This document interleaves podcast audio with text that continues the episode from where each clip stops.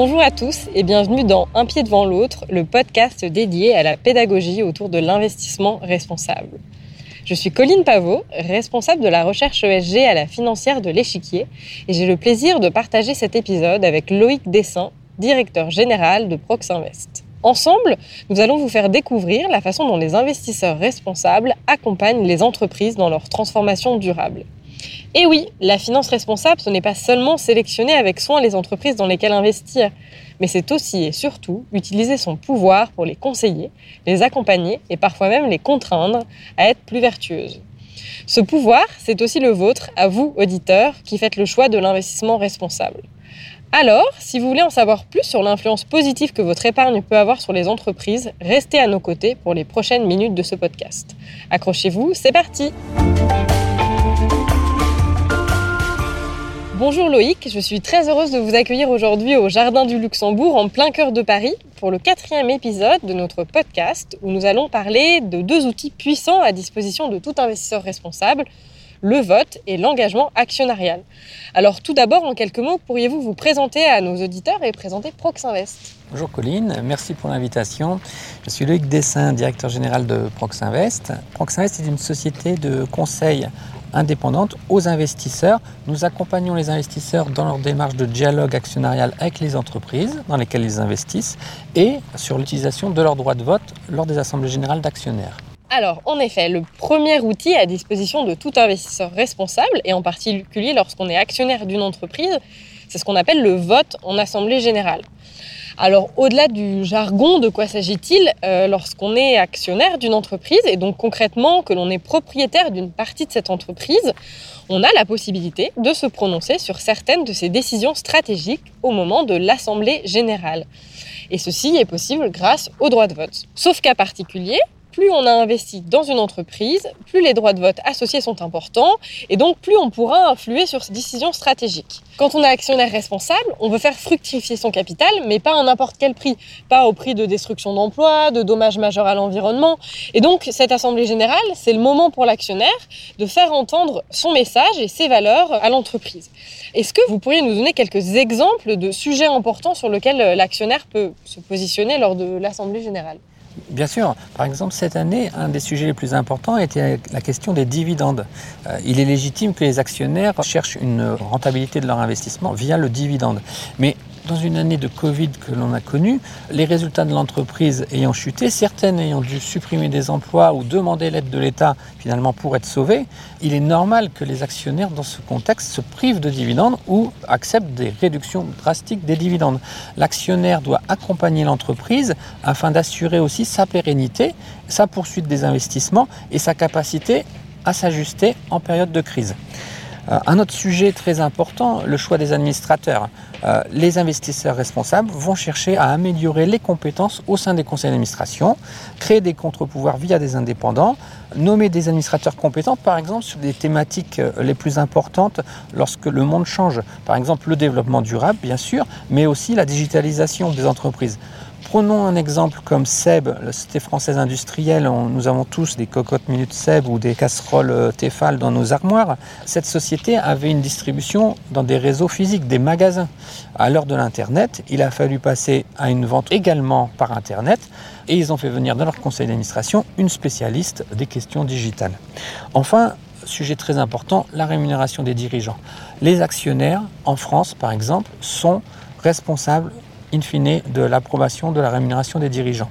Ils doivent donc veiller à ce que l'information soit complète, transparente, et les investisseurs utilisent leurs droits de vote pour pousser à l'adoption de bonnes pratiques, par exemple l'introduction de conditions de performance extra-financières, pour que les dirigeants puissent aussi être rémunérés en fonction de l'amélioration des pratiques ESG, et ils doivent veiller à ce que les rémunérations soient justes et acceptées aussi par le corps social de l'entreprise, les salariés.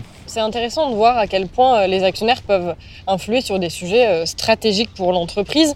Et il arrive aussi qu'il y ait des sujets plus originaux, disons, qui soient mis à l'ordre du jour des assemblées générales. Ils peuvent l'être, par exemple, à la demande des actionnaires qui trouvent que la société dans laquelle ils sont investis n'est pas forcément suffisamment engagée sur les enjeux environnementaux. C'est de plus en plus le cas. Et je pense que vous connaissez tous la société Total, une entreprise du secteur pétrolier et gazier. Et vous avez peut-être entendu qu'en mai 2020, un l'ensemble d'actionnaires, trouvant que Total n'était pas assez ambitieuse dans sa stratégie environnementale, a déposé une résolution dans ce sens lors de son assemblée générale. Et ce genre de démarche, elle est vraiment importante car elle envoie un message fort à l'entreprise sur les attentes de ses actionnaires et donc plus largement sur les attentes de la société en général. Et voter aux assemblées générales, ça fait partie intégrante de la mission de tout investisseur responsable. Et à ce titre, le label ISR de l'État français demande au fonds ISR labellisé d'exercer euh, leur droit de vote pour au moins 90% des entreprises dans lesquelles ils sont investis. Et je crois que chez Proxinvest, vous accompagnez les investisseurs responsables dans cette période des assemblées générales. Tout à fait. Le, métier de Proxinvest est d'aider les investisseurs à définir leur politique de vote, une politique de vote qui leur ressemble, conforme à leurs valeurs et à leur faire un conseil de vote pour chaque assemblée générale d'actionnaires dans laquelle ils doivent exercer euh, ce droit de vote. Les actionnaires ont des préoccupations majeures hein, sur les sujets de gouvernance, environnementaux, sociaux. Et par exemple, en France, les investisseurs exercent une fois sur cinq un vote négatif sur une résolution d'assemblée générale. Donc on est loin des chambres d'enregistrement qui étaient les assemblées générales dans les années 80 ou même 90. Désormais, les investisseurs sont responsables et passent de vrais messages en assemblée générale pas seulement en Assemblée générale, l'explication du vote, une fois que vous avez voté contre, l'investisseur va aller expliquer son vote auprès de l'entreprise et même parfois avant l'Assemblée générale, un dialogue a lieu entre l'entreprise et l'investisseur sur ce sujet. L'investisseur peut exprimer ses attentes, l'entreprise va exprimer son cas personnel et le dialogue individuel sur ce vote aux Assemblées générales finalement va s'étendre un petit peu tout au long de l'année au-delà de ce temps d'assemblée générale et, du vote aux assemblées générales, qui ne sont pas les seuls outils de dialogue avec l'entreprise pour avoir un impact sur ses décisions et la pousser à être plus vertueuse, il y a ce qu'on appelle l'engagement actionnarial. Par engagement actionnarial, on parle d'un dialogue constructif qui est établi dans la durée entre l'entreprise et ses actionnaires. Ça nécessite de quand même connaître l'entreprise sur le bout des doigts, ce qui est possible grâce à l'analyse approfondie que font les investisseurs responsables sur les critères environnementaux, sociaux et de gouvernance, et aussi par leur connaissance des concurrents. Et cette connaissance approfondie, elle permet aux investisseurs de faire des recommandations pertinentes aux entreprises pour les pousser à s'améliorer sur toutes ces dimensions. Et le message porté par les actionnaires est souvent le miroir des attentes de la société. Et ces engagements peuvent être réalisés soit de façon individuelle, soit de façon collaborative. L'engagement individuel a lieu effectivement tout au long de l'année. C'est un dialogue entre l'entreprise et l'investisseur, donc une écoute mutuelle des deux parties. Il sert à l'investisseur à faire passer des messages, à bien comprendre la politique ESG des entreprises qui en fait fait partie intégrante désormais de la stratégie de l'entreprise, donc bien comprendre l'entreprise. Et l'investisseur, souvent, a une démarche constructive, il formalise ses attentes, il va suivre dans le temps, année après année, les progrès de l'entreprise et se rassurer tout en l'accompagnant, l'entreprise, dans sa progression sur l'intégration des enjeux extra-financiers. Et en complément de cet engagement individuel, les investisseurs, ils ont aussi la possibilité de faire ce qu'on appelle de l'engagement collaboratif. Euh, comme le dit le proverbe, ensemble on va plus loin et c'est pour cela que les investisseurs responsables, ils s'allient et ils collaborent pour porter des messages forts auprès des entreprises et avoir un impact plus fort de par leur taille. Et je trouve que c'est un signe très positif de voir que des investisseurs qui sont à la fois des concurrents sur le plan commercial peuvent se mettre ensemble pour faire avancer des sujets décisifs pour le monde de demain, comme par exemple la lutte contre le changement climatique. C'est le cas par exemple d'une initiative d'engagement collaboratif qui rassemble aujourd'hui plus de 300 investisseurs, qui s'appelle le Climate Action 100 ⁇ et qui vise toutes les entreprises mondiales les plus émettrices de gaz à effet de serre, avec pour objectif de leur demander de réduire leurs émissions et leur impact sur l'environnement. Et cette initiative, qui a une ampleur significative, elle commence d'ores et déjà à porter ses fruits.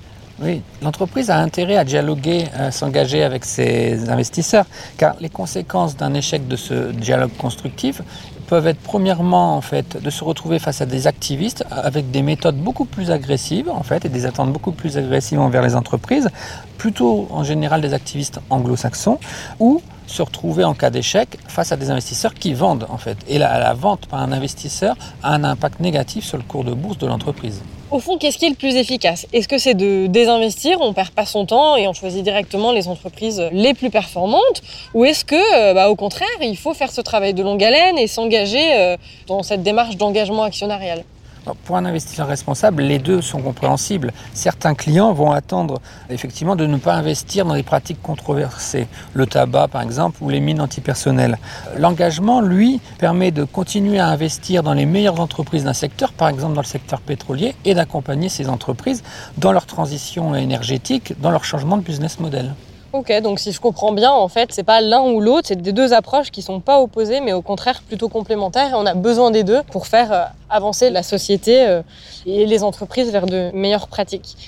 Pour conclure, je prendrai la citation de l'ONG néerlandaise spécialiste de l'engagement auprès du secteur pétrolier qui s'appelle Follow This, qui dit bah, pour changer le monde, devenez actionnaire. Et c'est vrai qu'en choisissant l'investissement responsable, votre argent ira certes financer des entreprises vertueuses pour la société et l'environnement, mais surtout, il aidera les entreprises de tous les secteurs dans leur ensemble à s'améliorer encore et toujours. Alors à présent vous savez que votre argent a un double pouvoir, euh, vous savez ce qu'il vous reste à faire. Un pied devant l'autre, le podcast pour mieux comprendre les enjeux de l'investissement responsable, c'est fini pour aujourd'hui. Merci Loïc d'avoir participé à cet épisode et merci à vous auditeurs de nous avoir écoutés jusqu'au bout. Si ce podcast vous a plu, n'hésitez pas à vous abonner, à en parler autour de vous et à nous laisser une note ou un commentaire sur votre plateforme d'écoute préférée. Vous pouvez également nous rejoindre sur les réseaux sociaux La Financière de l'Échiquier, sur LinkedIn ou encore Twitter. Je vous retrouve très vite pour un nouvel épisode où l'on vous fera découvrir ce qui se cache derrière le sujet de la gouvernance des entreprises. Vous savez, la lettre G de l'analyse ESG. Parfois sous-estimée, cette thématique n'en est pas moins cruciale pour mener à bien tout projet d'entreprise responsable. À très bientôt!